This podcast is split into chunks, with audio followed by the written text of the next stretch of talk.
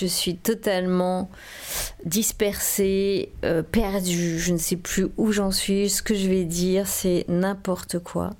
Je crois que j'ai envie de parler de la pornographie et j'ai envie d'y répondre pour moi, parce que je ne sais pas exactement ce que j'en pense. Donc je vais en parler sans maîtriser trop le sujet, hein, faut le dire. Non, c'est pas hashtag position démissionnaire, c'est hashtag euh, syndrome de l'imposteur. C'est la mode, non? Bon, bon, je vais mettre le mien. Je me mettrai hashtag syndrome de l'imposteur. Ok, let's go. Je fais le générique Bon, c'est sympa ça. Euh, bon, pour le fait religieux, j'étais restée assez classique et euh, dans l'expérimental aussi. Mais par contre, pour le porno, j'ai vraiment la flemme de lire des ouvrages. Donc, euh, on va faire à la one again. La catharsis du pour. J'ai pas envie de rentrer là-dedans. J'ai pas envie de rentrer dans un débat tout simplement.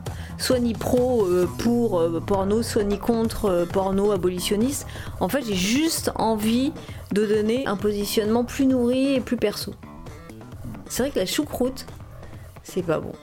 Je suis pas obligée de dire à tout le monde que vous n'avez pas le droit de manger de la choucroute parce que j'aime pas. Par contre, les chips à la récré, c'est dégueu aussi. Ça prête à soif. Mais euh, tout est dégueu en fait. Mais là, pour le porno, il y a des pour et des contre. Hein. Non, non, ça rigole pas. On va pas, on va pas blaguer là-dessus. Alors moi, je vais vous dire, j'ai pas d'avis en fait. Comme j'ai pas d'avis, gros travail en perspective, mais j'ai l'impression que je vais pas y arriver. Bon, je tente. Je tente on, passe à l'action et ensuite on compte le nombre de podcasts. Que dire, il y en aura 10, il y en aura 20, il y en aura peut-être 1 ou 0, peut-être ça va être raté. Bon allez, on essaye de rentrer dans le sujet. Grand 1, le porno coco. J'ai la flemme de lire des ouvrages de philosophie. Je préfère lire des romans. J'ai la flemme. Oui, j'ai pas envie de rentrer dans la banalité de dire c'est mon corps, je fais ce que je veux et c'est ton corps, euh, tu fais ce que tu veux. Comme j'ai pas envie d'en parler, du coup, ben, je vais en parler. Les conservateurs qui disent toujours qu'il faut interdire euh, la euh, qu'il faut interdire la pornographie parce que ça donne des idées. Les gens ils vont essayer de faire pareil sur leurs femmes. Ils le font déjà d'ailleurs.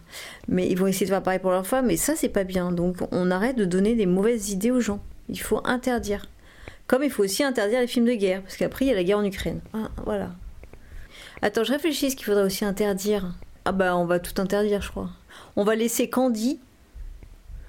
Ah ben oui, oui, il y en a qui en parlent, hein, qu'il faut interdire la belle au beau dormant.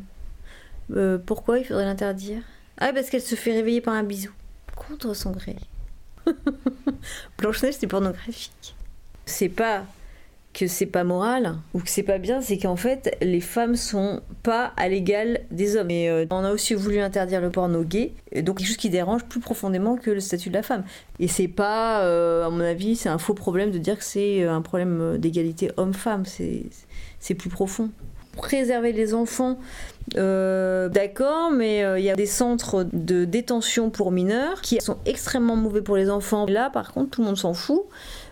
Et le paternisme, c'est qu'on condamne à l'idée qu'il pourrait se passer quelque chose de négatif, tu vois.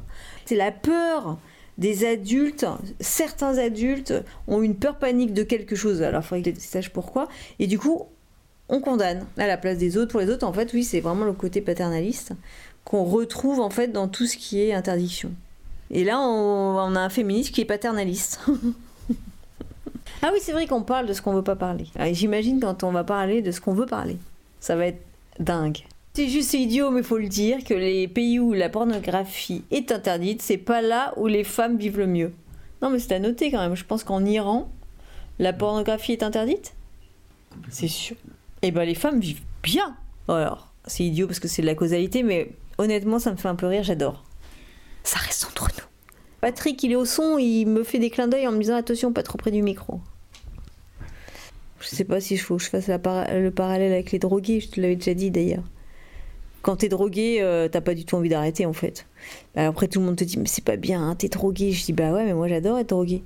Euh, par contre, quand t'arrêtes d'être drogué, tu dis, ah non, hein, c'est pas cool d'être drogué. Euh, mais est-ce que c'est pour ça qu'il faut l'interdire? Bah non, il faut plutôt faire de la prévention, en parler avant, ou, proposer aux drogués euh, des solutions. Mais tu peux pas interdire la drogue. C'est les drogués concernés qui en parlent. Et après, quand ils sont plus drogués, à la rigueur, c'est à eux d'aller voir les, les drogués et leur dire, bah voilà, moi je te conseille ci, ça, ça. Mais le plus insupportable quand je me droguais, c'était les non-drogués sains de corps et d'esprit qui me faisaient la morale. Oh Putain, mais j'avais envie de les claquer.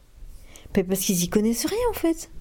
Donc ils sont insupportables, ils te donnent, ils te font de la leçon, quoi, la leçon de morale euh, insupportable. C'est un peu la même chose, je pense, avec la pornographie. C'est-à-dire que des gens qui en ont jamais pratiqué ou qui sont pas dans ces milieux-là disent ce qu'ils pensent, complètement à côté de la plaque, quoi, je veux dire.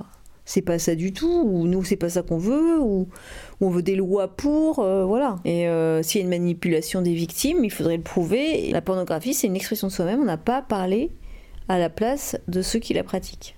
L'interdiction dans les salles, ça permet que ces acteurs soient mal payés, soient exploités. Et donc les producteurs font ce qu'ils veulent, on regarde pas ce qui se passe. Et plus ça sera visible, et euh, plus on pourra appliquer les lois. Et donc il faut plutôt aller dans ce sens-là, euh, à mon avis, mais euh, c'est pas ce qui est fait. Plus il y aura de la visibilité sur ce sujet, et plus les personnes qui pratiquent seront bien traitées. S'il y avait plus de visibilité, donc plus d'argent dans ce milieu-là, on pourrait peut-être proposer plus de qualité, peut-être une autre façon de voir les choses, euh, moins objectiver les femmes. Et euh, donc pour finir sur les choses dont je ne voulais pas parler, le point positif de la pornographie, bah, ça peut permettre de se déculpabiliser sur la masturbation des millions d'hommes et aussi des femmes. Ah oui, alors attendez, pour les pourcentages, j'ai dit carrément pif, j'ai aucune notion, mais je crois qu'il y a quand même un fort pourcentage de, vues sur les euh, films porno.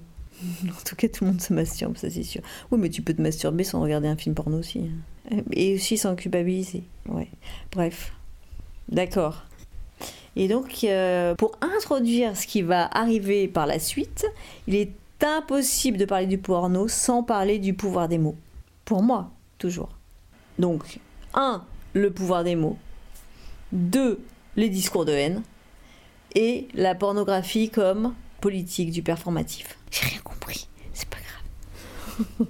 j'ai rien compris à ce que j'ai dit comme d'habitude, mais on s'en fout. We don't care. Allez, à la semaine pro